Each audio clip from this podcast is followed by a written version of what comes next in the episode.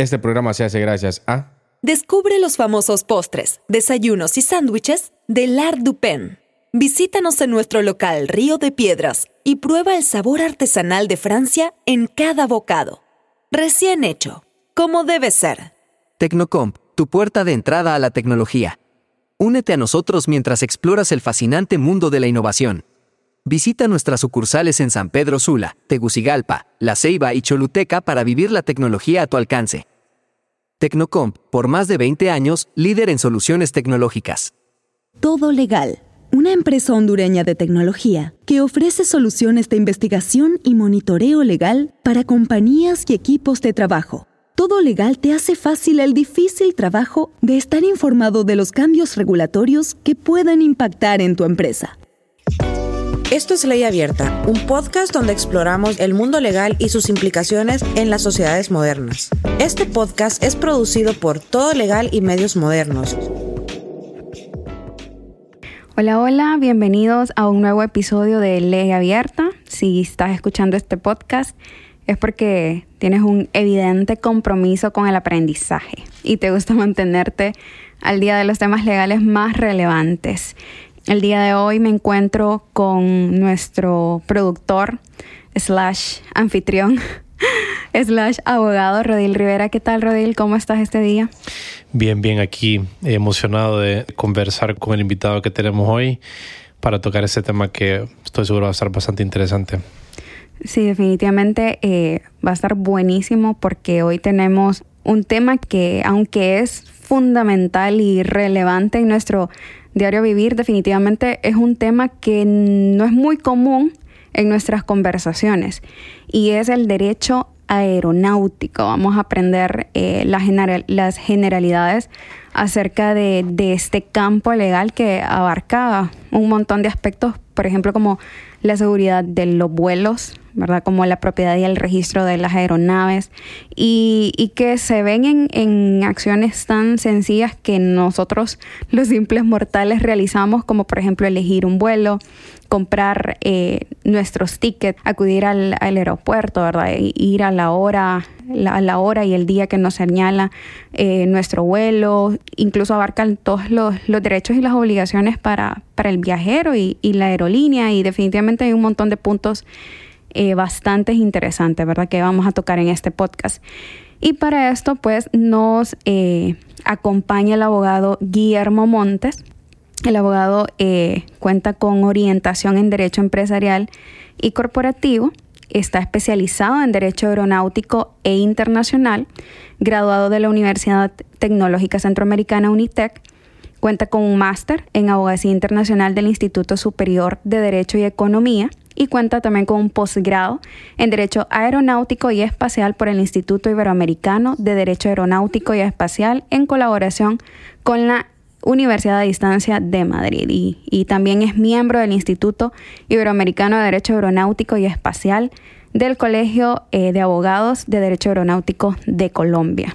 ¿Qué tal, abogado Guillermo? ¿Cómo está? Hola, hola, ¿cómo están? Pues contento, contento de estar aquí finalmente aunque no lo crean, yo me he echado casi los cuarenta y pico episodios que lleva Ley Abierta.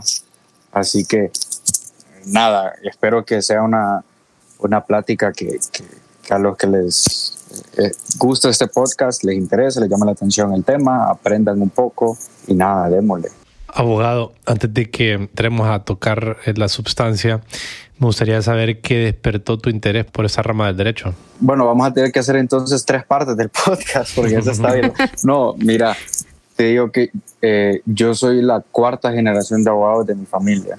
Soy el, eh, empezó la firma que este año cumplió 100 años con mi bisabuelo y siempre ha habido una relación con la industria de hecho, mi abuelo en su momento trabajó como director legal de la entonces director de Dirección General de Aeronáutica Civil allá por los 60 y estuvo bastante involucrado en, en, su momento, en esa época, que ya lo platicaremos en el transcurso del podcast, en que se fueron desarrollando las leyes de aeronáutica civil de Centroamérica y luego estuvimos pues como firma, digo, estuvimos, yo ni había nacido, pero en todos los procesos de integración y desarrollo de tratados por parte de, de Honduras con estados de Centroamérica y otros países, acá, entonces desde pequeño he tenido bastante relación con el tema. Mi papá ha estado también casi más de 40 años representando a líneas aéreas internacionales en Honduras. Eh, ha participado también en, en, jornadas iberoamericanas e internacionales en todas partes del mundo, Brasil, Argentina, Perú, España, Portugal, hablando de derecho aeronáutico. Y cuando me uní a, la firma hace ya unos años, justo empezó un movimiento de trabajo relacionado al área donde me, me, involucré, me gustó y bueno, justo cuando me fui eh, el año pasado a vivir a España para el tema de la maestría de abogacía internacional, me había recién inscrito en el Instituto Iberoamericano de Derecho Aeronáutico, donde pues por la representación a diferentes aerolíneas eh, reconocieron nuestro trabajo y, y, me admitieron como miembro. Eh, el instituto, que es además órgano consultivo de la ONU en temas de derecho aeronáutico y de derecho espacial, eh, lanzó su programa de posgrado de, de derecho aeronáutico, espacial y transporte aéreo. Entonces aproveché, ¿no? dije, no, lo tengo que hacer porque con los, yo a veces, si bien es cierto, ya medio sabía un poco, me sentaba en la mesa con, con y, lo que pasa, ¿no? Cuando uno apenas va, va empezando y aprendiendo, me sentaba en la mesa y escuchaba a mi papá hablar con los clientes y yo no decía nada porque no entendía el lenguaje de lo que hablaban, ¿no? Los tecnicismos, eh, a qué se refieren con, con libertades del aire y toda esta cuestión. Entonces, eh, cabotajes o no cabotajes, convenio de Chicago, etcétera, ¿no? Entonces, eh, dije, no, tengo que sacar algo, prepararme, formarme. Me formé en el instituto y también tengo otros cursos de formación en el área por parte de la IATA, la International Air Transport Association, que se los recomiendo a quien le interese sacar al menos una base de derecho aeronáutico, lo puede hacer ahí son, y no son muy caros. Y, y nada, así empezamos con esta rama y esperamos seguirla ejerciendo eh, a lo largo de, de la trayectoria profesional. Buenísimo, bastante interesante para entrar en, materia, ¿verdad? De, de este rama, de este campo legal del derecho aeronáutico. Me gustaría que lo fuéramos como desmenuzando un poco, ¿verdad? Para poder eh, comprender, ¿verdad? Comprender bien lo que es el derecho aeronáutico y lo que, y lo que no es. Eh, ya que, pues, yo creo que ignoramos en una gran escala qué es este, este derecho o, su estudio, ¿verdad? Entonces, si nos pudiera comenzar eh, explicando, ¿verdad? ¿Qué es el derecho aeronáutico? ¿Cómo lo podemos aplicar o en qué ámbito eh, se aplica? Eh, mira, vamos con la típica, ¿no? Cuando uno va a la universidad, un conjunto de normas jurídicas, ta, ta, ta, ta, ta. Es, una rama bien interesante porque es una rama que se caracteriza principalmente por ser internacional, o sea, es de cajón que, que el derecho aeronáutico es, internacional, las relaciones son internacionales y es una rama donde existe un, un, matrimonio entre el derecho público y el derecho privado permanente. Entonces, si vamos a dar una definición así como doctrinaria, eh, a mí me gusta una en lo personal, que es de un, abogado argentino que se llama Videla Escalada, que bueno, se llamaba, en paz descanse el doctor, que es el conjunto de normas, principios, tanto de derecho público como privado, que a nivel interno, o sea, nacional y a nivel internacional, rigen todas las instituciones y relaciones jurídicas que nacen de una actividad aeronáutica. ¿no? Entonces, eh, esas, si nos queremos meter como en una definición doctrinaria, uh -huh. es, una, es una definición que podemos, que podemos dar. Ahora, dato eh, curioso, y es que, bueno, si ustedes van incluso a, a, ciertas universidades, el derecho aeronáutico se enseña como una materia autónoma, independiente, no como una materia propia, mientras que eh, hay otras universidades que han quedado un poco atrás y lamentablemente ahí entran algunas universidades de Honduras donde lo mezclan como que si fuese una sola rama el derecho de la navegación. Entonces ven el derecho de la navegación porque eh, existían antes algunas similitudes entre el derecho marítimo y el derecho aeronáutico, pero ya con el tiempo, eh, o sea, hay una separación completa, doctrinaria, legislativa, de tratados, eh, de principios, completa entre la rama aeronáutica y la rama marítima. Entonces, aunque hay algunos abogados de hace ya varias décadas que lo, lo veían como ramas del derecho hermanas, por así decirlo, pues realmente no lo son. Y creo que es una rama autónoma y que tiene suficiente desarrollo ya eh, para que sea considerada como tal y que por tanto deba de enseñarse a, los alumnos y a los futuros abogados como tal.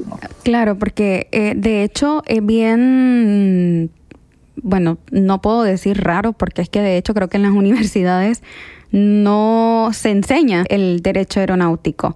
No, al menos yo no recuerdo haber tenido este tipo de, clases o haber procesado este tipo de información, ¿verdad? Entonces, eh, yo creo que el, derecho aeronáutico, entonces, eh, es lo, relacionado a todo lo que sucede en el cielo, ¿verdad? ¿Y cuál sería la diferencia con el derecho aeroespacial? Eh, fíjate que bueno, lo que pasa es que la dan en algunas universidades como una clase optativa, ¿no? Lo cual también creo yo que no debería de ser optativa, no, y no lo digo porque es, mi día a día, sino porque realmente hay una riqueza de instrumentos jurídicos, tratados, convenios, protocolos internacionales dentro de esta rama del derecho que, que creo yo que vale la pena que, que todos las estudiemos, ¿no?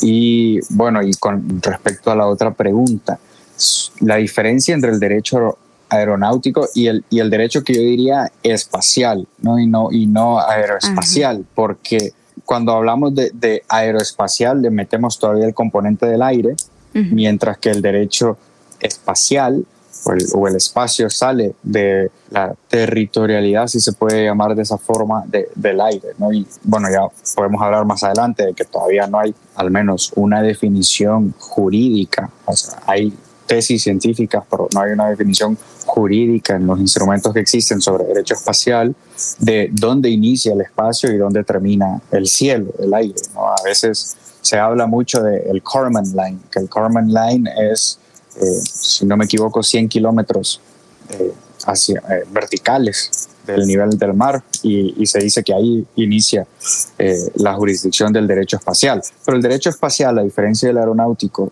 al menos ahora, en este momento, que es una de las ramas más novedosas que existe en el derecho, es un derecho que es meramente público, o al menos en un 90-95% público porque eh, básicamente regula eh, las relaciones de los estados y el trato que le van a dar los estados a el espacio ultraterrestre, a la luna, a los satélites, a los cohetes eh, y la basura espacial, la minería espacial, ¿quién, quién va a ser, por ejemplo, si hay un asteroide y, ven que tiene suficientes eh, materiales, hierro, oro, plata, lo que sea, que se, que se puede sacar provecho para, para el planeta Tierra, quién va a ser el dueño de eso, quién va a explotarlo, quién va a mandar el satélite, quién va a pagar eso, quién va a ser el responsable, si hay daños, qué pasa con la basura espacial, en qué se van a invertir esos recursos. Eso es lo que el derecho espacial mira, más allá del transporte de carga, correos y pasajeros que caracteriza el derecho, el derecho aeronáutico. Recientemente leía un artículo sobre esto de, multas en, el tema de derecho espacial eh, por eso que mencionaba de la basura, basura espacial se le llama. Entonces leía sobre, unas, sobre unas multas a Dish de no recuerdo el caso particular, pero eh, estaba bastante interesante. Y yo estoy convencido que la tercera guerra mundial va a ser por una propiedad en el espacio. Por cuando quisiéramos, cuando querramos o cuando colonicemos algún planeta, va, vamos a entrar en guerra. Estar difícil decidir a quién le corresponde, ¿no? Bueno, curiosamente, por lo que decís, bueno, porque es importante, por ejemplo, el, space debris, y es porque hay un límite de tamaño en la órbita del planeta Tierra donde, por ejemplo, no te pueden caber más de X número de satélites. Cuando el satélite pierde su vida útil, hay que sacarlo de la órbita y eso se vuelve basura espacial. Ahora, la basura espacial, o sea, no hay cómo moverla porque ya no funciona el satélite. Entonces, ¿qué haces con esa basura? La mandas a, la Luna, la mandas a, otra órbita, la mandas a otro planeta o dejas que la gravedad haga su efecto y jale la basura espacial hacia el planeta Tierra. ¿Y qué pasa con esa basura espacial? Ya han habido casos de objetos que entran a la atmósfera, que entran basura espacial al planeta y causan daños a terceros, causan daños en la superficie, causan daños a propiedad.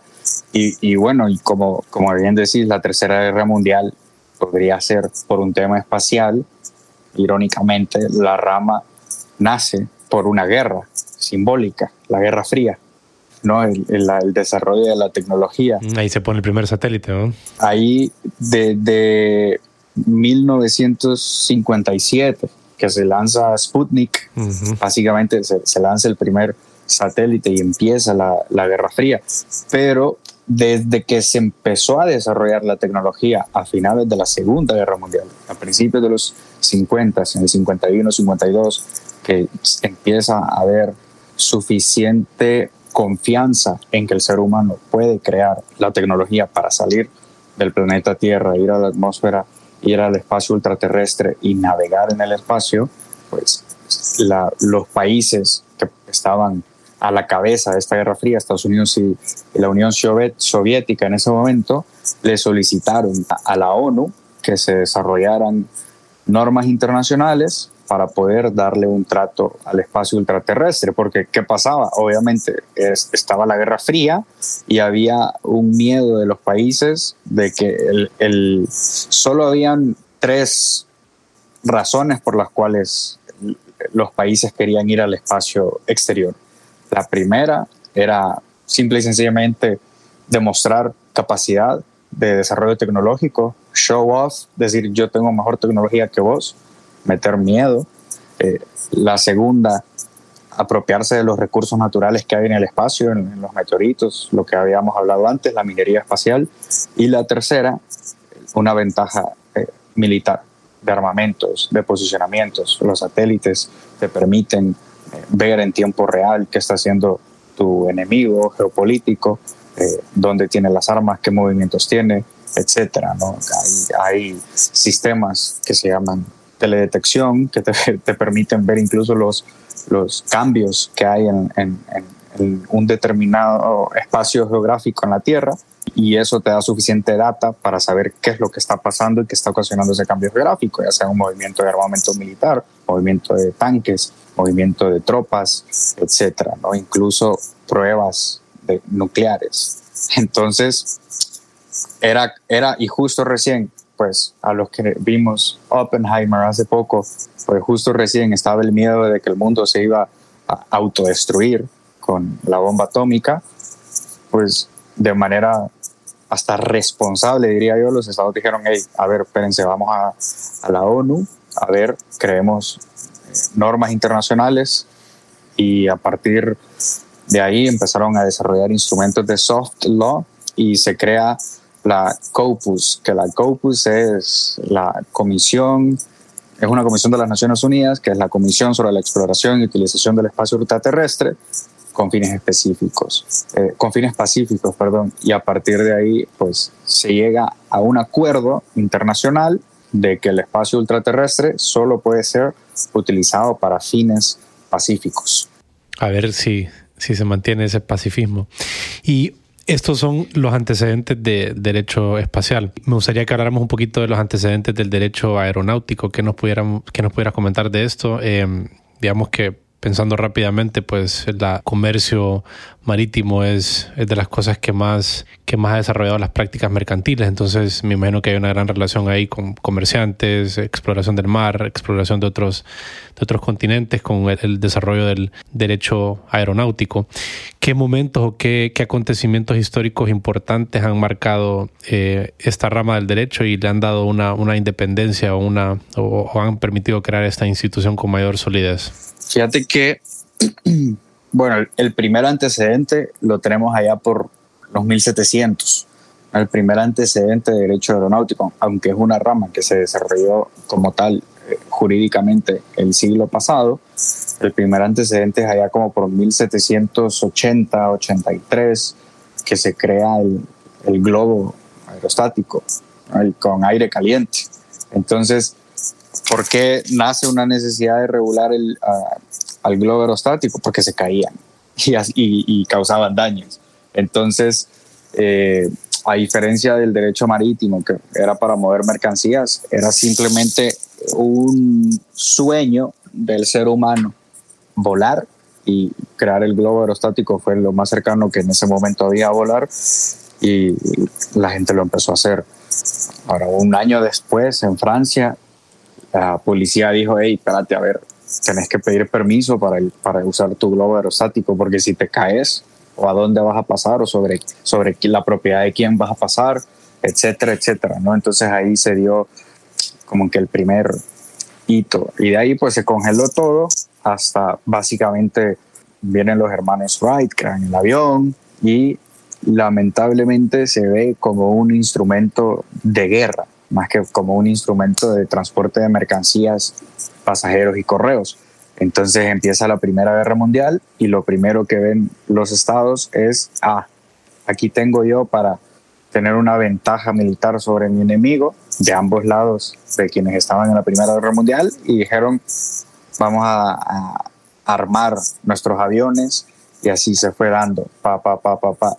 Entonces, a raíz de eso empiezan los primeros debates de soberanía aérea, ¿no? Puede una, un avión ruso sobrevolar espacio europeo, por ejemplo, puede un avión de Estados Unidos sobrevolar espacio de, de, UK, y, estos debates empiezan a dar en el mundo, en la mesa de los jefes de Estado, de los cancilleres y personas, ¿no? Entonces, Ahí en 1919, cuando finaliza la Primera Guerra, pues viene eh, los estados se dicen, bueno, no nos podemos seguir matando, algo tenemos que hacer para controlarlo y se hace eh, el Convenio de París.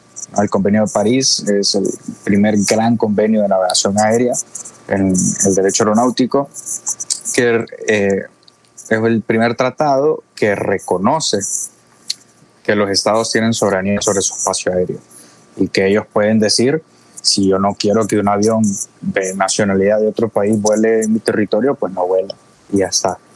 Y, y bueno, ya después, a partir de ahí, empiezan otros eh, problemas que se empiezan a dar, ¿no? ¿Qué pasa? La búsqueda y salvamento, ¿qué pasa si se cae un avión? ¿Quién lo rescata? ¿Qué hacemos con el piloto? ¿Qué pasa si llevaba tripulantes? ¿Quién es el responsable de eso? ¿Puede transportar carga? ¿Qué tipo de carga puede transportar? ¿Qué pasa si estoy sobrevolando un tercer país si alguien comete un delito, ¿no? Entonces empiezan a surgir un montón de problemas donde los abogados entonces les toca sentarse a, dialogar y a decir, bueno, ¿qué vamos a hacer? Pero en eso está en la Segunda Guerra Mundial. Entonces está en la Segunda Guerra Mundial y se instrumentaliza aún más la aeronave como un arma militar, como un arma de guerra y empiezan a, desarrollarse otras tecnologías, radiocomunicaciones, radares, otros eh, otro tipo de aviones. Hubo mucho desarrollo en la década de los 40 de, los aviones, ¿no? Todo el mundo ha visto eh, documentales históricos de cómo fueron cambiando los aviones en esa época, hasta que, pues ya en el ocaso de la guerra en 1944, pues se firma lo que hoy por hoy podemos llamar como la constitución del derecho aeronáutico internacional, que es el, el convenio de Chicago, el convenio de aviación civil internacional, y con el convenio de Chicago nace la OASI, con la OASI, que es la Organización de Aviación Civil Internacional, ahí empieza un trabajo duro de redacción, negociación de convenios y tratados internacionales que regulen la navegación aérea, con el propósito de que todos los países en el mundo tengan las mismas reglas del juego para la navegación aérea, que no cambien, ¿no? porque como es una rama tan internacional, se necesita que todos tengamos las mismas reglas. Entonces, el convenio de Chicago lo han ratificado más de 190 estados hoy por hoy, ¿no? Entonces es un tremendo éxito de, instrumento jurídico internacional. ¿Está Honduras adscrito a este, a este tratado de Chicago? Honduras ha estado en prácticamente todos los convenios de aviación eh, civil, lo cual es, creo yo, algo muy positivo. Desde los convenios eh, de Roma del 33, que hablaban de responsabilidad por daños en la superficie, hasta el sistema de Varsovia, que el sistema de Varsovia, ya podemos hablar más adelante del sistema de Varsovia, es un conjunto de convenios que se vienen desarrollando desde 1929 que delimitan la responsabilidad del transportista aéreo, tanto por accidentes, eh, daños a las mercancías que transporta, como por daños a las personas que transporta. Y obviamente, pues ocurren accidentes, los aviones no son perfectos, ni sus pilotos, entonces ocurren accidentes y el sistema de Varsovia delimitaba la responsabilidad en caso de que hubiesen también fallecimientos de pasajeros. Ahora, Honduras suscribe todo el sistema de Varsovia, que a raíz de 1929 se fue parchando con diferentes convenios, hasta el 99 que suscribe Montreal. Montreal une todos los demás convenios que habían parchado a Varsovia. Entonces, si ustedes leen la ley de aeronáutica de Honduras, dice en uno de sus artículos sobre la responsabilidad del transportista que cuando el Estado involucrado en un accidente no haya suscrito Montreal, se aplica a Varsovia. Pero si sí suscribió Montreal, se aplica a Montreal. Entonces, creo que en eso eh, es positivo que eh, Honduras siempre ha estado pendiente de suscribir y adoptar las normativas de la OASI en temas de aviación civil y, y también eh, ha hecho esfuerzos como Estado para suscribir convenios bilaterales y multilaterales a nivel centroamericano con, con los países, que es algo que pues, platicaremos más adelante, creo yo. Buenísimo.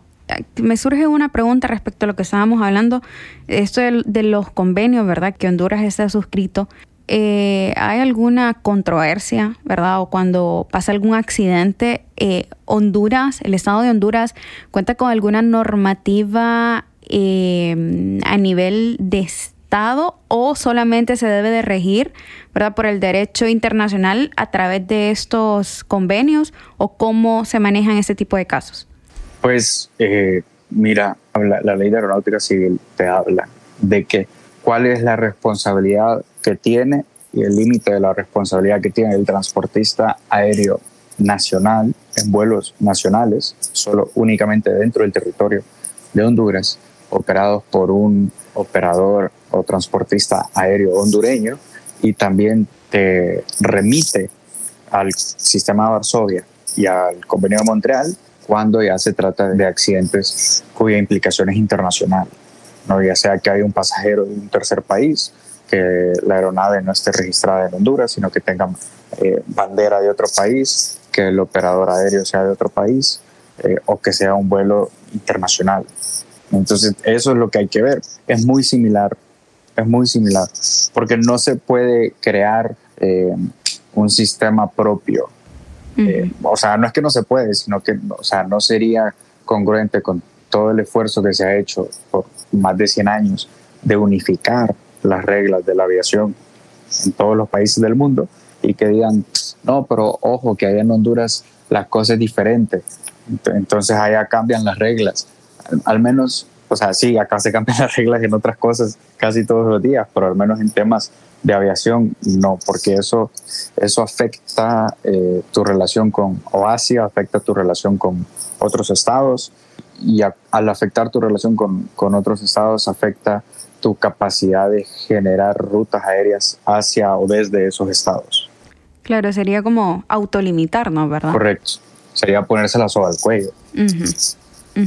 Acá eh, yo estoy investigando un poco, ¿verdad? Y estaba leyendo un poco sobre la Agencia Hondureña de Aeronáutica Civil, que es la autoridad, ¿verdad?, que, se encarga de regular y, y supervisar la aviación civil en el país. ¿Podría comentarnos un poco acerca de, de las funciones que tiene esta agencia, ¿verdad? ¿Qué es lo que hace, ¿verdad? ¿Cómo eh, realiza este tipo de supervisión, ¿verdad? O por ejemplo, si, eh, si pasajeros de un vuelo, ¿verdad? Eh, se presentaron con algún accidente o tienen alguna queja, ¿van a esta agencia o ante quién tienen que poner una queja o cómo funciona esto en sí? ok, varias cosas. El convenio de Chicago establece la obligación de los estados de nombrar una autoridad aeronáutica en los países, ¿no? Entonces, como que a partir de ahí se normaliza que todos los países tienen su propia agencia aeronáutica.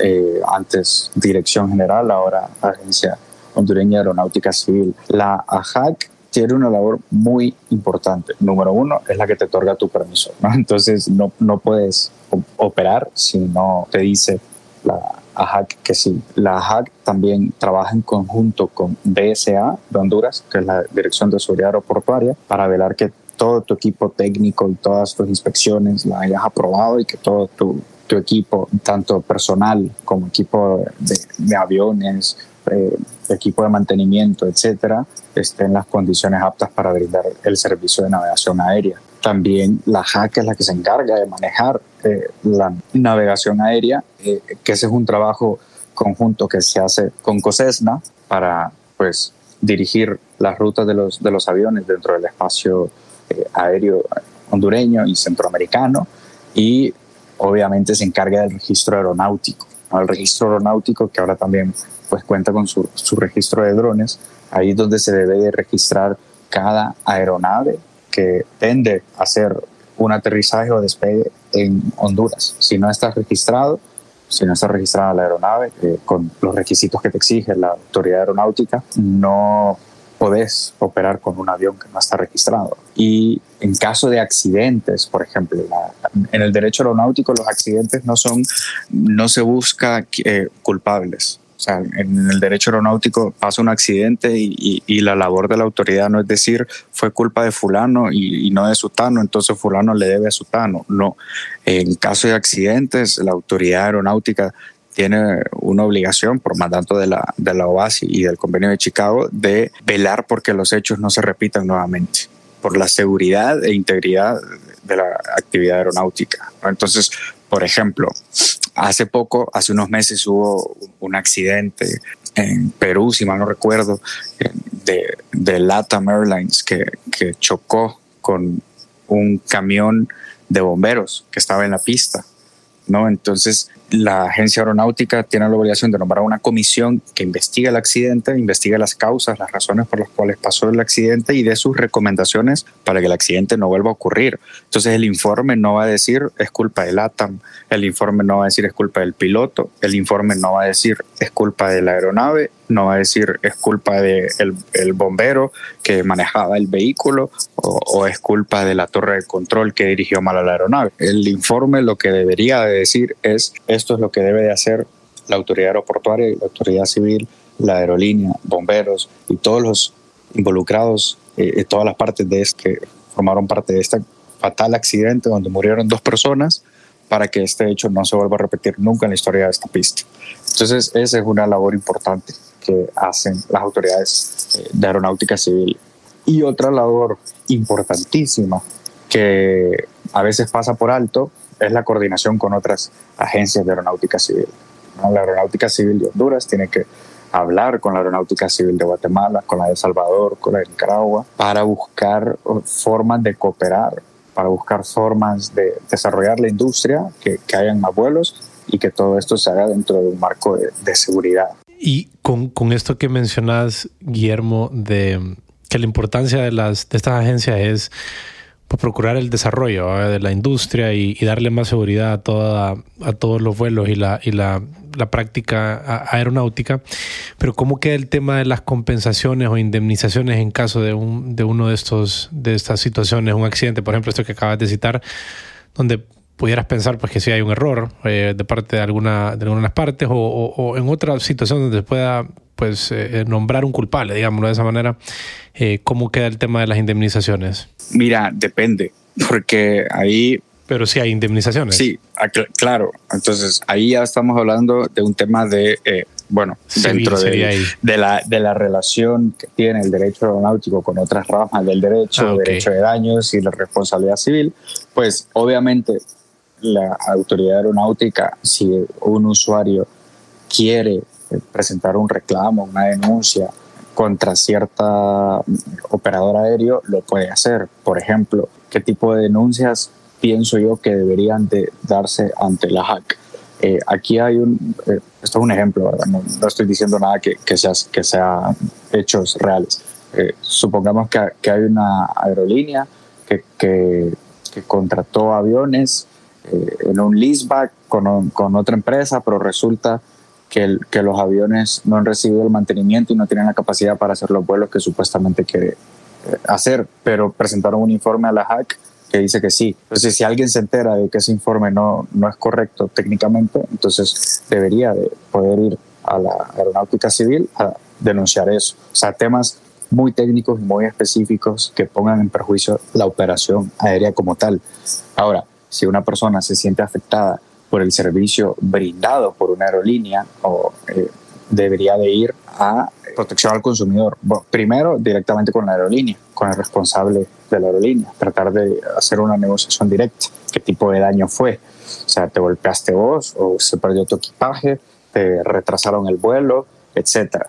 ¿No? Entonces, esos se resuelven eh, directamente con la aerolínea o si ya la aerolínea no te pudo resolver por X o Y razón, negligencia, mala fe o simplemente no había forma de resolverte, pues ahí eh, la instancia adecuada es la, protección al consumidor.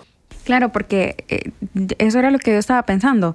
Porque, por ejemplo, si se suscita un accidente, ¿verdad? Porque fue negligencia del piloto, negligencia de la aerolínea o negligencia de, de la industria, ¿verdad? De la navegación aérea, tal como lo mencionaba abogado, de decir que, que, el avión se encuentra en perfectas condiciones y tal vez no han revisado, no han realizado una, una revisión técnica, ¿verdad? Eh, entonces, incurren esas industrias en alguna responsabilidad civil o en alguna responsabilidad penal ¿verdad? Cuando, por ejemplo, si, si esto ya, si se dio como, como resultado de esta negligencia, hay muertes de personas o, ajá, entonces, eh, eh, y tal vez sí, sí, sí, porque usted mencionaba también que esto tenía relación con otras ramas del derecho, entonces si nos pudiera como ampliar un poco entonces eh, de qué manera tiene relación el derecho aeronáutico con las diferentes ramas y, y en qué momento, ¿verdad?, se pueden aplicar. Claro, claro. A ver, volviendo un poco al segmento anterior, si hay un informe falso que se presenta, un informe técnico, hay, Eso hay un fraude. ¿eh? Y ahí se cae pero, el campo. Pero hay, un fraude. Ah, hay, un, hay, un, fraude. Entonces, eh, este, eh, le voy a poner un caso que este sí es real. Esto es conocido por todo el mundo en la industria y, y es información pública, entonces tampoco es como que estoy diciendo nada nuevo. Pero en el caso de Boeing, que se le, se le denunció por fraude y mala fe, Boeing pagó una multa y fue condenado a pagar una sanción por parte del DOJ en Estados Unidos, Department of Justice, y a raíz de un informe de la Federal Aviation Authority, que es la FAA de Estados Unidos, que es la Agencia Aeronáutica de Estados Unidos, que determinó que Boeing mintió en sus informes técnicos sobre la viabilidad del Boeing 737 MAX que fue un avión que se le vendió a varias aerolíneas, que tuvo problemas eh, técnicos eh, y que causó dos accidentes mortales, donde murieron, si no me equivoco, más de 300 personas entre ambos accidentes, porque son aviones que tienen capacidad de mover 180 a 200 pasajeros. Entonces hubo un accidente de, de Ethiopian Airlines, si no me equivoco, que, que fue mortal, no hubo sobrevivientes y a los meses ocurrió otro accidente donde la causa fue la misma, la misma falla técnica que tenía el Boeing 737 MAX. Entonces la autoridad aeronáutica eh, determinó, de Estados Unidos, determinó eh, bajar todos los Boeing 737 MAX que se habían desarrollado bajo ese proyecto y hacer una investigación. La investigación determinó que el informe técnico de Boeing no era, no era veraz, sí, había un tema de fraude o algo así, más o menos, en el informe y, la sancionó con más de 2 mil millones de dólares de multa. Obviamente, pues el hecho ocurre eh, bajo la responsabilidad de las aerolíneas. O sea, la aerolínea que tiene el accidente no es Boeing, Boeing da el avión, pero la aerolínea que tiene el accidente es Ethiopian. Entonces habría que ver, por ejemplo, en un caso de, estos, Ethiopian debería responder conforme al sistema de Varsovia o conforme al sistema de Montreal por los daños que ocasionó a, las víctimas de este accidente, pero luego a raíz de una acción eh, de repetición contra, ya sea que lo haga Ethiopian Airlines como aerolínea o que lo haga el seguro que utilice la empresa aseguradora que utilice Ethiopian para asegurar sus aviones, subrogándose a la posición de Ethiopian, a reclamar daños y perjuicios a Boeing por haberles dado un producto defectuoso, que en este caso eran los aviones. Entonces, es, ahí hay un caso eh, donde pues, derecho internacional, hay un tema de derecho administrativo que se involucra en todo el proceso de investigación de la autoridad aeronáutica y la, la, coordinación que existe entre la autoridad aeronáutica y el Departamento de Justicia, hay un tema de derecho eh, judicial eh, o procesal, mejor dicho, porque obviamente la responsabilidad civil que existe o los daños que existen de un accidente aéreo solo los puede determinar un juez natural competente, salvo que se, se, llegue a un acuerdo privado entre, entre la aerolínea y, los familiares de las víctimas.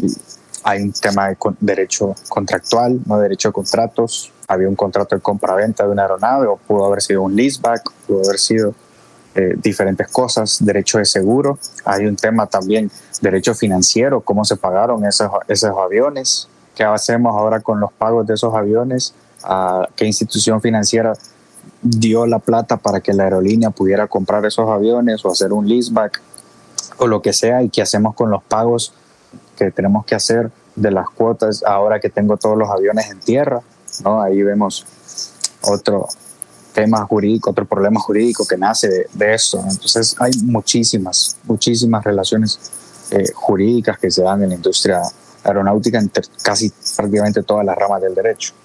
Abogado, y bueno, usted mencionaba el convenio de París, ¿verdad? Mencionamos también el convenio de Chicago, mencionamos el sistema de Varsovia, el convenio de Montreal. Aparte de, de cada uno de estos convenios, ¿verdad? En los que ya mencionábamos que Honduras forma parte, ¿verdad? Y que está suscrito a estos, a estos convenios, ¿qué, eh, ¿qué otro convenio vale la pena mencionar, ¿verdad? Que, que forma, pues, parte de la integración de los países, ¿verdad? Para poder tener eh, un sistema, pues, un sistema eh, fuerte, ¿verdad? En esto de la aeronáutica.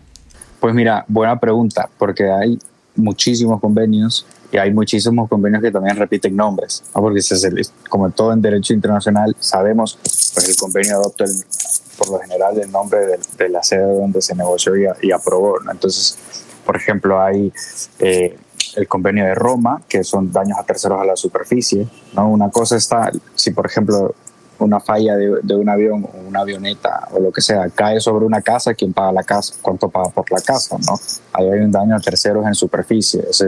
A raíz del convenio de Roma del 33, que posteriormente fue modificado por el convenio de Roma en el 52, en 1952. Luego también tenemos, por ejemplo, el otro convenio de Roma, nada más que en este caso este es de embargos preventivos, que reconoce el derecho de propiedad sobre las aeronaves y te permite pues que los estados desarrollen y que Honduras lo tiene desarrollado en su código civil, en su código de comercio, perdón, el tema de hipoteca aeronáutica, registro aeronáutico, etcétera. Tenemos el convenio de Bruselas, que es el convenio que trata las reglas de búsqueda y salvamento, que ese se firmó en 1938 y hay, hay muchísimos convenios, o sea, que puedo decir ah, el convenio de Tokio del, del 63, que es, si mal no recuerdo, el convenio que regula el tema de los delitos en aeronaves, delitos en esta esfera de la internacionalidad de la industria, que pasa si alguien comete un delito en una aeronave, pues te vas al convenio de Tokio si tienes una duda sobre esto. Y ya particularmente en el caso de Honduras, que me parece sumamente eh, interesante, poca gente sabe, pues tenemos muchísimos convenios regionales de transporte aéreo. tenemos convenios con México, Belice, Guatemala, El Salvador, Nicaragua, Costa Rica, que son convenios en algunos casos bilaterales, multilaterales. Están eh, eh, uno de los más atractivos, en mi opinión, que es un acuerdo de transporte aéreo que se firmó en el 2006 porque lamentablemente no es eh, un convenio que se está utilizando hoy en día, que es el famoso convenio que haría que, las, que los vuelos a nivel centroamericano sean considerados como vuelos nacionales.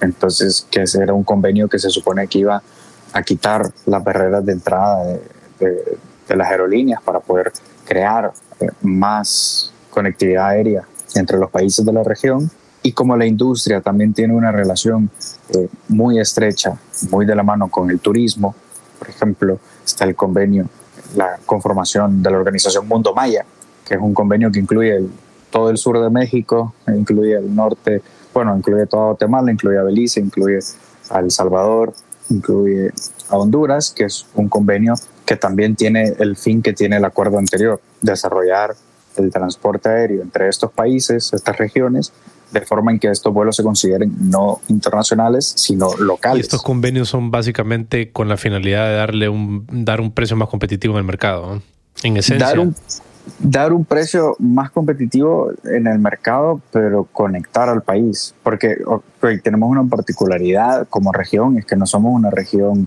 plana, fácil de, de comunicarse, ¿no? Los canales productivos a la altura terrestre, muchos están dañados, es muy costoso eh, construirlos o repararlos, eh, tanto para moverse de un país a otro como de una región a otra dentro de tu propio país. No hay países, bueno, si nos vamos y nos remitimos un poco a la historia de la industria en Honduras, hay regiones, eh, sobre todo cerca de la frontera con El Salvador y por todas esas zonas, donde cuando recién empezaba la industria aeronáutica y recién también se empezaban a traer los primeros vehículos y se construían las primeras carreteras, ellos conocían más las avionetas, las, aeronaves que los carros, porque no podían llevar los carros a ciertas zonas del país. Tenían que llegar en avioneta y ahí transportaban el correo, ahí transportaban comida, alimentos, eh, medicinas eh, que se mandaban de, de Tegucigalpa o que se mandaban de, de San Pedro Sula si no me equivoco, en el Mitch no había comunicación entre San Pedro Sula y, y Tegucigalpa, vía terrestre, tenías que irte vía aérea. Entonces esas son cosas que eh, estos convenios venían a facilitar porque, pues, como hablábamos al principio con el convenio de París y luego que se reafirman con el convenio de Chicago, los estados tienen plena soberanía sobre su espacio aéreo, entonces ellos pueden decidir quién vuela y quién no, si, si, la, si, eh, si no me gusta que, la empresa sea de tal país, entonces no le dejo venir, le pongo trabas, le pongo... Pues, entonces eso es lo que se buscaba evitar con los convenios. ¿Cuáles son esas trabas de conectividad? Eh, mencionaste ahorita como impedir que una línea aérea entre, que sea a través de no darle el permiso. ¿Qué otras trabas en, esa, en permitir esa conectividad? Mira, no necesariamente eh, trabas, sino que, por ejemplo, si hay una ruta que ya la cubre, por ejemplo, en Honduras, un destino en Honduras, por, no decir ninguno, porque capaz alguien identifica algo ahí que no, que, pero si hay una ruta de una aerolínea de Honduras que sale de un, de un destino, de origen, perdón, a otro destino, eh, es bien difícil que venga otra aerolínea de otro país a hacer esa misma ruta, a hacer ese mismo vuelo, porque hay una local haciendo. Me explico lo mismo tanto a nivel local como a nivel eh, regional. O sea, si hay un avión hondureño de una aerolínea hondureña que sale de un aeropuerto o aeródromo de Honduras con destino a otro país, pues no va a venir o, es bien difícil que venga una aerolínea extranjera a hacer esa, a hacer esa misma esa operación. Y también hay una restricción de cabotaje que la adoptaron todos los países de Centroamérica. El cabotaje es la posibilidad de que una aerolínea extranjera, y aquí entramos en el tema de libertades del aire, el cabotaje es la posibilidad de que una aerolínea extranjera vuele de punto A a punto B dentro del territorio de un tercer país. Es decir, que una aerolínea guatemalteca, por ejemplo, realice una operación bajo su nombre de como su empresa constituida en Guatemala, con certificado de operación aéreo de Guatemala, con aeronaves con bandera guatemalteca registradas en Guatemala entre dos ciudades de Honduras. Eso no se puede, porque los estados reservan el derecho de cabotaje para explotar su eh, espacio aéreo propio. Bueno, eh, o sea, los centroamericanos, ¿no? Hemos visto luego otros países que han superado esta limitación de cabotaje, como en Europa, que es lo que ha permitido el boom de las aerolíneas de bajo costo, por ejemplo, hay, hay por ejemplo, Ryanair que, que opera rutas entre terceros países que no son ni de la nacionalidad de la aeronave ni de la nacionalidad de, de, la empresa. Entonces, eh, allá sí se permite eh, plenamente el, el, cabotaje sin ninguna limitación. Esa era una de las siguientes preguntas que te iba a hacer con respecto a, esto de, lo, de, los precios. ¿Por qué en, en, Honduras o en Centroamérica son tan elevados los precios de, de vuelo versus, como mencionabas, en, en, Europa, ¿verdad? Todas esas aerolíneas de eh, estilo Ryanair de precios mucho más accesibles. ¿Se debe únicamente a esto del cabotaje o hay otra, otras causas que generan ese, estos precios altos? No, no se debe únicamente al cabotaje. El, cabotaje es una razón que es un tema de, de, soberanía, que se puede desarrollar la industria sin permitir cabotaje, en mi opinión, porque las otras barreras son más, creo yo que son más importantes y son acceso a capital, impuestos, tasas aeroportuarias y volumen. O sea, son porque, a ver, se tiene eh, un concepto erróneo, creo yo, en la, mente de, las personas y de los usuarios de las aerolíneas, de que las aerolíneas son aquellas grandes empresas con grandes capitales, con grandes cantidades de dinero, que su CEO se da daños en, billetes de 100 dólares y, no es así. Si nos vamos, por ejemplo, el, el otro día estaba leyendo el último informe de rentabilidad de las aerolíneas eh, ustedes se van para atrás viendo los mínimos y minúsculos márgenes que tiene la industria en, su operación, porque los aviones son costosos, los permisos son costosos, todo el mantenimiento es costoso, preparar a tu personal técnico es costoso, el pago de pilotos, el pago de, personal, de pagar a las empresas de ground handling, pagar a los aeropuertos, pagar a los estados, pagar a los seguros, eh, todo, Por eso es que, por ejemplo, se muchas aerolíneas dejaron de comprar aviones propios y empezaron a usar el sistema de leaseback, en el cual ellos compraban los aviones a, Boeing, a Airbus, a fabricantes de aviones, Cessna, eh, Embraer, y compraban el avión y lo revendían rápidamente a una institución financiera o a un tercero, a un fondo de inversiones, para que el fondo de inversiones, la institución financiera, o banco, quien sea, le diera en arrendamiento la aeronave porque así ellos recibían una inyección de capital por el costo de la aeronave que reponía la pérdida de capital de haber hecho el pedido al fabricante y como si es una industria que sí, lo que sí tiene flujo de caja, no tiene mucha rentabilidad, pero sí tiene flujo de caja, pueden pagar un, un leaseback, pueden pagar un arrendamiento de una aeronave. Entonces, el acceso de capital es muy importante. y para terminar la idea de la rentabilidad, el último informe de, de IATA sobre la rentabilidad de las aerolíneas miembros de IATA del 2022. A ver si, a ver si le pegas, eh, Rodil. ¿Cuánto creemos que era el, porcentaje de rentabilidad de las aerolíneas en 2022? Pues mira, usualmente digamos que los porcentajes de rentabilidad neta ahora andan que márgenes algo buenos, 20%, pero ya que vos dijiste que era bastante bajo, diría 10, 5% tal vez. El, pues no, el margen de rentabilidad neta de las aerolíneas en 2022 fue del 1.2%. Sí, o sea que 1.2%. Es una operación, es una operación súper costosa. Entonces, poca gente en Honduras y en Centroamérica en general tiene el capital para sostener una aerolínea al punto de que sea rentable. O sea, las aerolíneas generalmente hay empresas que encuentran su punto de equilibrio, startups, pymes, tal vez en tres años o en cinco años. Las aerolíneas a veces les toma siete, ocho, diez años llegar a, un punto de equilibrio, a los números negros, y, y sobreviven a inyecciones de capital que se sostienen por los flujos de caja porque son flujos de caja constantes que tienen las aerolíneas. Entonces, ah, y, bueno, eh, eso con acceso a capital, impuestos. Los impuestos son un tema sumamente complejo que si yo te lo quisiera explicar no pudiera porque ni yo le entiendo el tema de los impuestos de, de las aerolíneas. Porque imagínate qué haces, cómo controlas que vos puedes comprar un boleto en Expedia, en Booking, en mil websites que a una aerolínea de un tercer país que nunca has pisado, pero que está vendiendo con código compartido de otra aerolínea de un tercer país y que tu destino es un cuarto país, que nada que ver.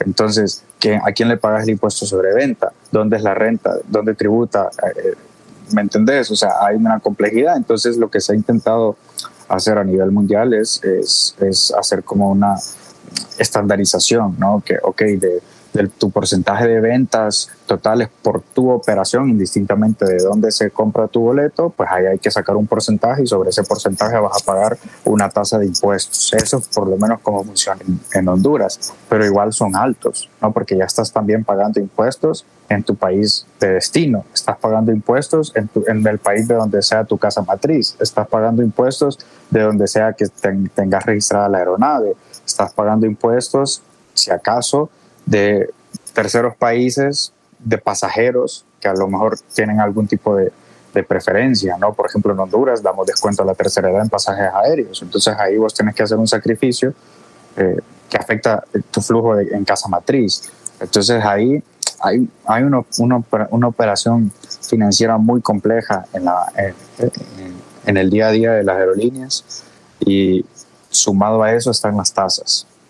La región centroamericana y bueno, yo hice mi tesis de posgrado en, un poco en este tema, en cómo fomentar la, la conectividad aérea en, la región centroamericana.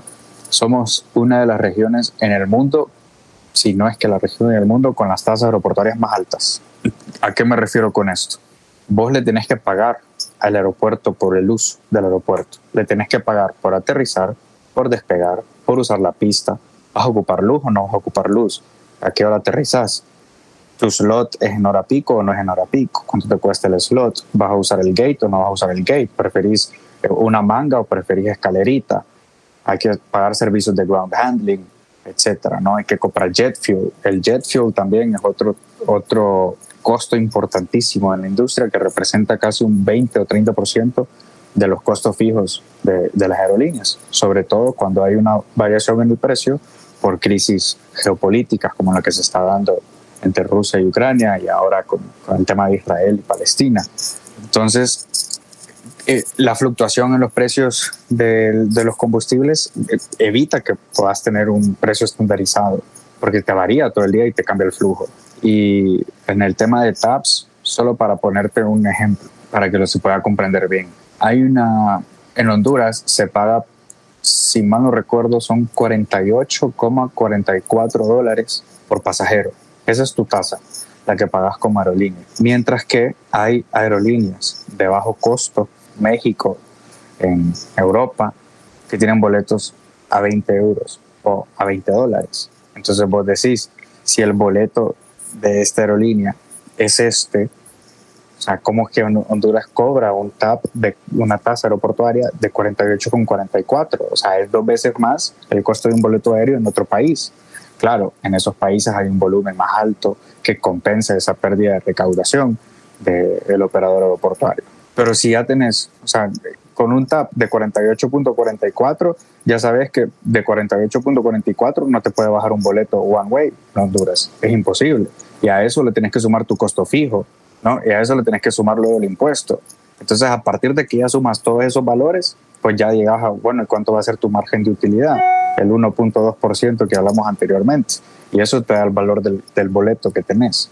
Entonces es una operación bien compleja. Me parece que algunas cosas son de puro mercado, ¿verdad? De tamaño de mercado, oferta y demanda, de qué tanta demanda hay de tráfico aéreo.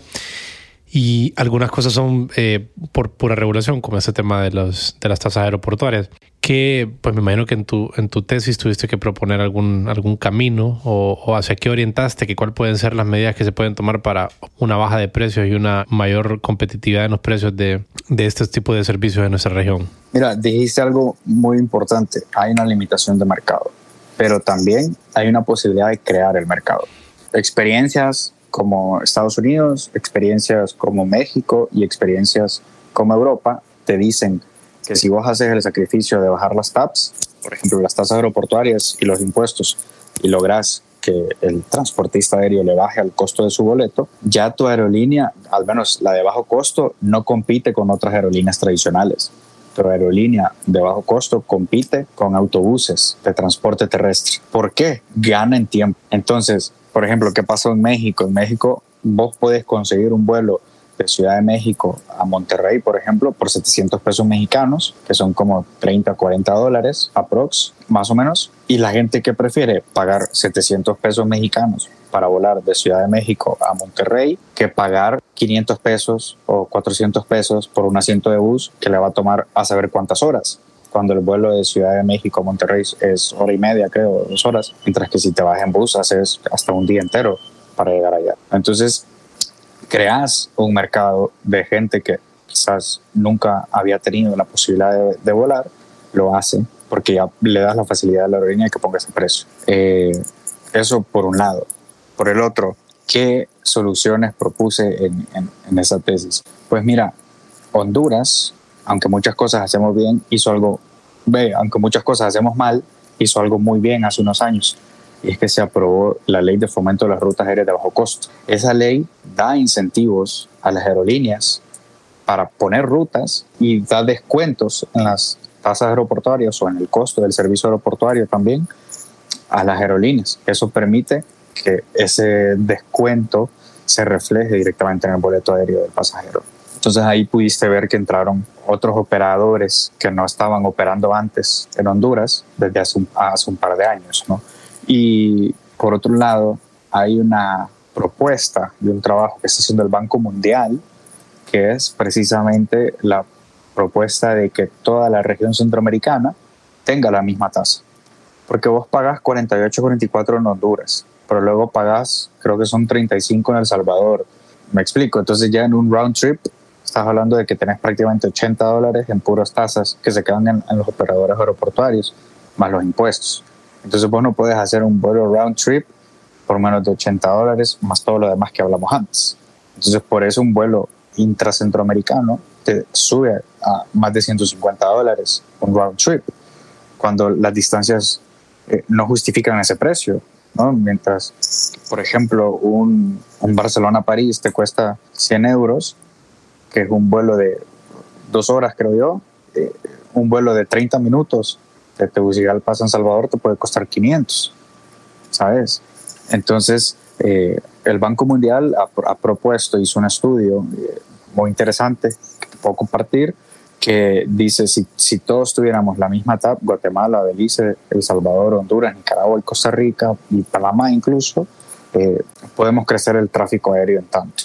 Y que solo se necesitarían X cantidad de vuelos adicionales diarios para compensar la pérdida eh, fiscal o, la pérdida que representa ese sacrificio de reducir la tasa, porque con volumen lo recuperas.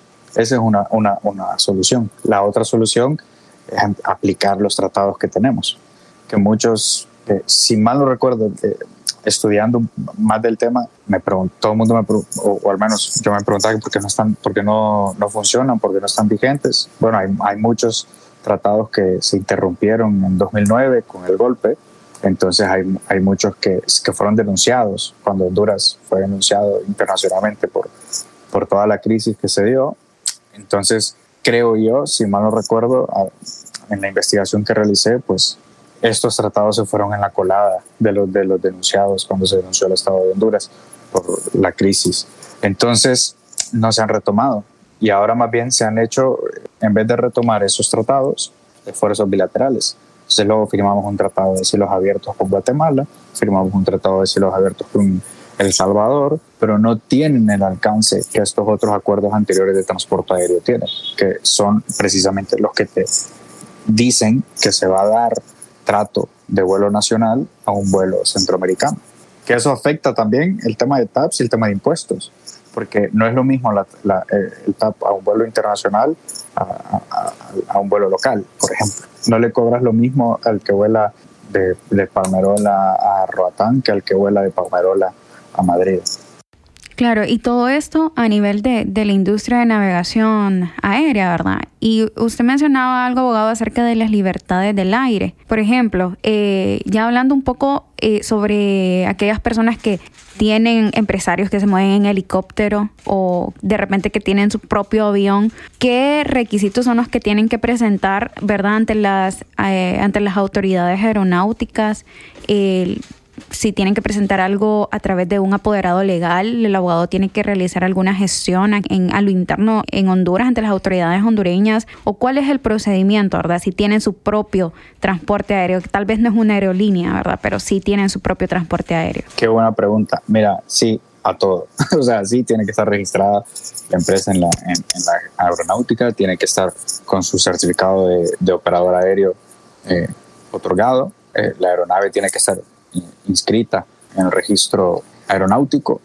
Eh, y por ejemplo, en cuanto a vuelos privados, conozco más eso que el tema de helicópteros, hay varios permisos que se otorgan a una operación aérea con aviones. Está pues, el que es, mencioné anteriormente en el sector anterior de, de, vuelos de bajo costo, ese es un permiso aparte. Está el certificado de operador aéreo, que es otro permiso, y está eh, el vuelo charter, que muchos de los, de los eh, vuelos privados, y más que todos, pues operan bajo la modalidad de vuelo charter. Entonces uno solicita una autorización que es por un tiempo temporal, o sea, es temporal, a la autoridad aeronáutica para hacer una operación de un determinado destino a otro determinado destino con una aeronave propia, ¿no? Para que, y que no es un, un fin comercial. Y esto aplicaría, eh, esto es lo que usted nos mencionaba, abogado, aplicaría también eh, de la misma manera para los drones o para las aeronaves que no son tripuladas. Eh, ¿Cómo se maneja eso desde una perspectiva legal? Qué súper buena pregunta, los drones. Porque yo cada vez veo más y más drones y yo sé, porque sé que no están registrados, entonces no tengo idea que porque la autoridad todavía no los busca para que se registren y porque ellos tampoco se van a registrar. Pero en este caso, la OASI emitió unos lineamientos. Creo que, bueno, voy a regresar al primer segmento de lo que hablamos aquí y, y, a ver un poco el rol de la OASI y por qué es importante la colaboración de la OASI con las autoridades aeronáuticas. La OASI emite lo que en inglés se llaman SERPs, SUBs y PANs. ¿No? Eh, plans son Procedures for Navigation Services, eh, subs son eh, sugerencias de seguridad y las SARPs, que son las, las más importantes, son Standard Practices. ¿no? Entonces, cada vez que OASI emite una de estas, los estados, pues según qué categoría haya emitido, tienen que cumplir. Y si no, y, y si no pueden cumplir, o si no quieren cumplir, tienen que decirle a OASI, bueno, ¿por qué no puedes cumplir? ¿Por qué no querés cumplir? ¿Y qué alternativa ofreces como Estado para garantizar la seguridad de esta determinada operación? Entonces, en el caso de los drones, la OASI emitió su, su, opinión, su dictamen, su resolución, se la compartió a las agencias aeronáuticas y les dijo, hey, ojo, tienen que reglamentar el uso de drones. Y la agencia aeronáutica, muy correctamente, tiene un reglamento de drones, aunque no lo, no lo crean y aunque no parezca. Entonces hay un reglamento que establece qué drones se tienen que registrar, qué peso, las operaciones que pueden realizar los drones, también eh, quiénes pueden manejar los drones, qué tipo de navegación pueden hacer los drones eh, y el registro, pues como tal, del dron. Entonces cada dron tiene que irse a registrar, cada dron que opere en Honduras, ya sea que lo uses para tomar una fotografía, como tu agencia de marketing, vas y tomas una toma espectacular del Cerro Juan Alaines, bueno, y, registraste el dron, bueno, lo registraste, porque ¿qué pasa si te falla el dron y cae? ¿Quién es responsable de eso? ¿Cómo sabes quién era el dueño del daño que causó ese dron? ¿O qué tal si estás usando ese dron para algo que no es correcto? ¿Qué tal si, por ejemplo, estás usando ese dron para quizás ir a espiar a tu exnovia a un apartamento, ¿no? invadiendo su, su privacidad? no, no, es, no es correcto. O utilizas tu dron, peor aún, para bloquear la ruta de, aterrizaje y de despegue de una aeronave, porque lo estás utilizando cerca de un aeródromo o de un aeropuerto, eh, que sería una, una, falla de seguridad grave. ¿no? Entonces, eso es muy importante que pues, quienes escuchen este podcast, que hayan llegado a esta parte del podcast y que tengan drones, vayan a registrar sus drones a, la, aeronáutica. Y ahora los drones pues se utilizan ya no solo pues de forma recreativa, sino que ahora los, drones son parte de nuestro día a día, aunque no lo crean, pues tenemos empresas agrícolas que en sus plantaciones utilizan los drones para mover los fertilizantes por todos lados o para revisar que toda la plantación esté bien, porque es un ahorro de tiempo. Cost effective utilizar un dron que revise toda la, la producción que tenés que mandar a trabajadores uno por uno viendo todas las filas de producción a ver si todas están buenas. o, o, que lo mandes individualmente a uno a tirar fertilizante uno por uno. Lo puedes hacer vía un dron. Y bueno, incluso si se meten en el website de la Aeronáutica Civil, van a ver el primer dron para efectos de uso agrícola que se registró. La empresa que lo registró eh, y, el trabajo que se dio para poder registrar el dron, que bueno, más que un dron, este es como una mini avionetita, pero que es, que es tripulada a distancia, ¿no? Buenísimo. Eh, la verdad es que este tema es tan interesante y, y bastante amplio. Eh, me, me, gusta todo lo que hemos compartido hasta ahorita. Definitivamente hay que abordar otro podcast acerca de todas las responsabilidades civiles y penales en que puede incurrir una persona por no tener registrado, ¿verdad? Sus drones o, o cualquier tipo de tecnología que ande ahí en, en el cielo. Eh, abogado, y... Sí, si me permitís solo uh -huh. para dar una, una pizquita más uh -huh. de, de lo interesante que va a llegar a ser el tema de drones aquí en unos años. Ya se está hablando del Air Urban Mobility, que es la movilidad urbana aérea. Drones con capacidad de transportar personas de un punto A a un punto B, que son no aeródromos, no aeropuertos, sino, por ejemplo, edificios. Te vas a poder transportar, supongamos, ¿no? del, del, centro cívico eh, a la corte en un dron, en teoría. ¿no? Y hay startups que están trabajando en esto. Hay muchas startups que están trabajando con fondos de organizaciones que apoyan ese tipo de desarrollo de tecnologías, precisamente porque se buscan alternativas más sostenibles al, vehículo. Entonces, así como está la tendencia ahora de que se invierte en vehículos eléctricos, los drones, que hasta el momento no consumen combustible en su mayoría, lo, los pequeños, ¿no? se están buscando las alternativas para que estos drones, sin tener que consumir combustibles, o que si consumen combustibles sean Sustainable Aviation Fuels, que podemos hablar de esto también, los famosos SAFs, que son combustibles eh, sostenibles, eh, para poder transportar personas y mercancías. Y bueno, ya vemos eh, que hay empresas de delivery que hacen deliveries con drones. Hay muchas startups de deliveries con drones en Estados Unidos, en Sudamérica. Hay una en Honduras incluso también, hay en Roatán y hay en, en, en, Europa startups que hacen deliveries con drones y que trabajan pues con, con las típicas apps de drones. Y esto lo que implica es que así como tenemos calles a nivel terrestre, habrán calles a nivel aéreo. Se van a determinar las rutas que un dron puede y no puede seguir. Increíble. Es que día a día tenemos un mundo más globalizado y la tecnología definitivamente sigue creciendo y si no nos ponemos al día, eh, nos vamos a quedar retrasados tanto en, en, a nivel profesional, ¿verdad? Porque es muy importante que, como profesionales del derecho conozcamos ese tipo de temas eh, y todas las implicaciones, ¿verdad? Las responsabilidades que podemos incurrir incluso. Abogado, y ya para ir eh, cerrando un poco, ¿nos podría comentar eh, usted en qué está trabajando actualmente? Eh, ¿Cómo se puede en verdad contactar con usted en caso de que nuestra audiencia tenga alguna duda o quiera eh, exponerle algún caso específico acerca del, del derecho aeronáutico? Eh, ¿Nos podría comentar un poco sobre eso, sobre cómo se pueden contactar con usted y en qué está trabajando actualmente? Sí, con todo gusto. Eh, pues mira, actualmente estamos trabajando con varias aerolíneas que operan en el territorio nacional, que tienen sus, sus rutas ya establecidas. Trabajamos con ellas eh, todo el tema de sus certificaciones en aeronáutica civil. Eh, ayudamos a medio pensar qué ruta es más conveniente que otra o no. Hacemos muchas opiniones legales, todas relacionadas con todo lo que hemos hablado en este podcast, los convenios, los tratados, los convenios centroamericanos se aplican o no se aplican, hacemos opiniones sobre la regulación particular de Honduras, los misceláneos que cada país maneja sobre eh, que no forman parte de la estandarización de, de, la industria, como por ejemplo los descuentos de tercera edad, no, no son universales. ¿no? Honduras tiene eso, pero hay países que no lo tienen.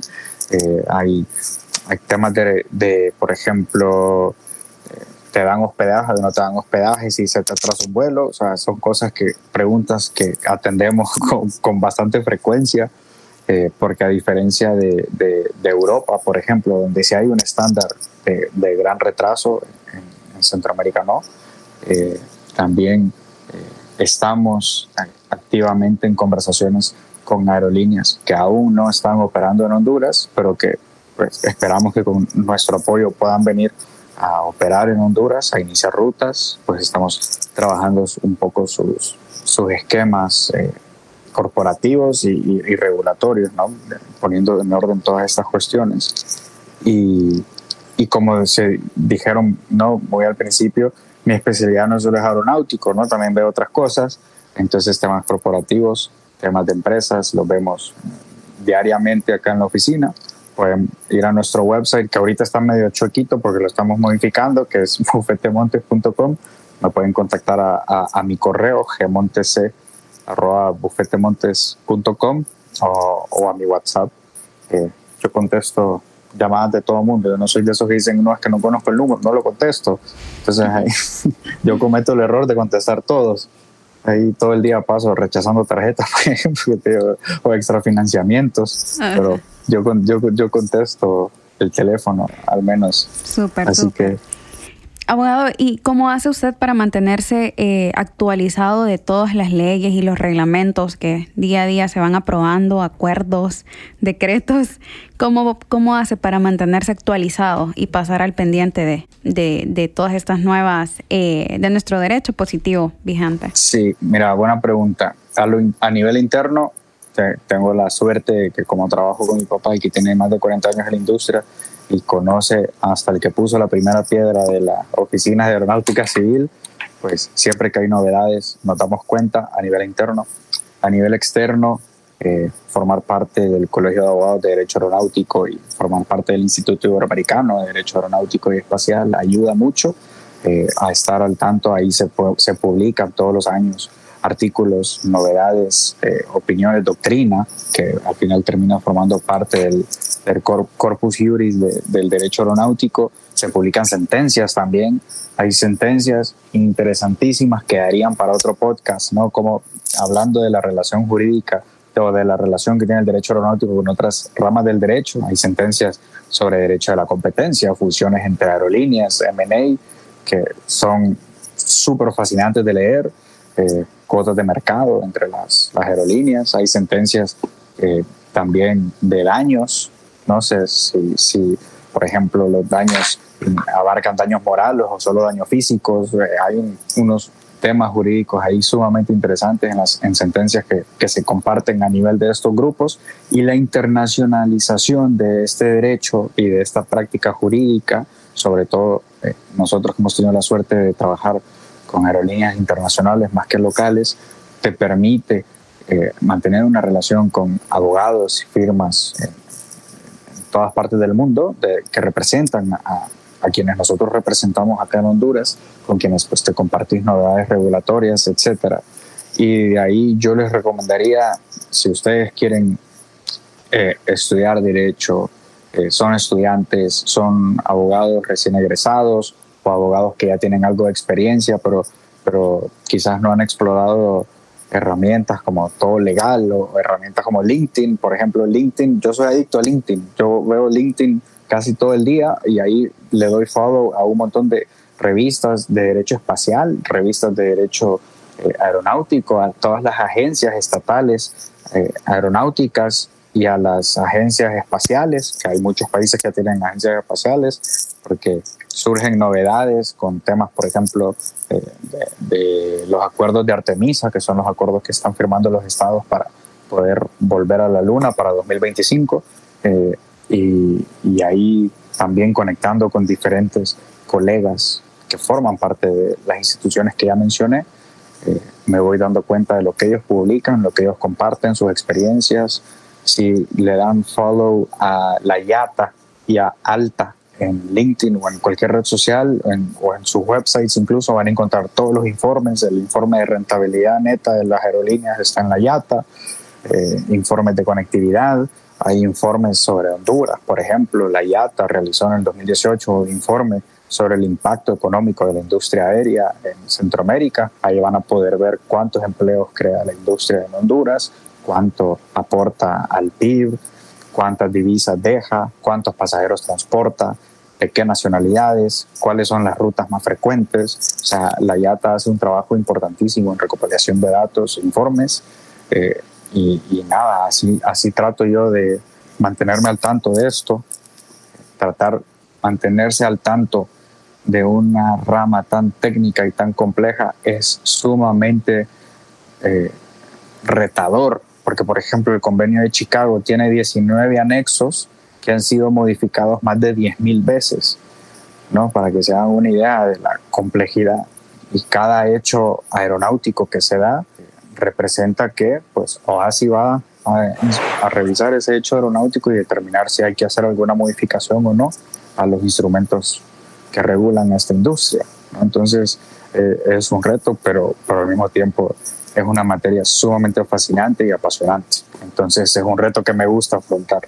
Sí, definitivamente es un campo fascinante, súper interesante y bueno, le agradecemos mucho a nuestra audiencia por estar aprendiendo eh, con nosotros, ¿verdad? Porque incluso nosotros estamos aprendiendo un montón de cosas eh, con, con, este tema, ¿verdad? Eh, le agradezco mucho, abogado Guillermo, por su tiempo, por poder iluminarnos con, con este tema tan, tan brillante, ¿verdad? Y pues muchas gracias, eh, abogado Rodel Rivera, también por, por acompañarnos en este podcast y nos vemos en un próximo episodio de Ley Abierta. La edición, mezcla y música de este programa están a cargo de Víctor Humansor y Rodil Rivera.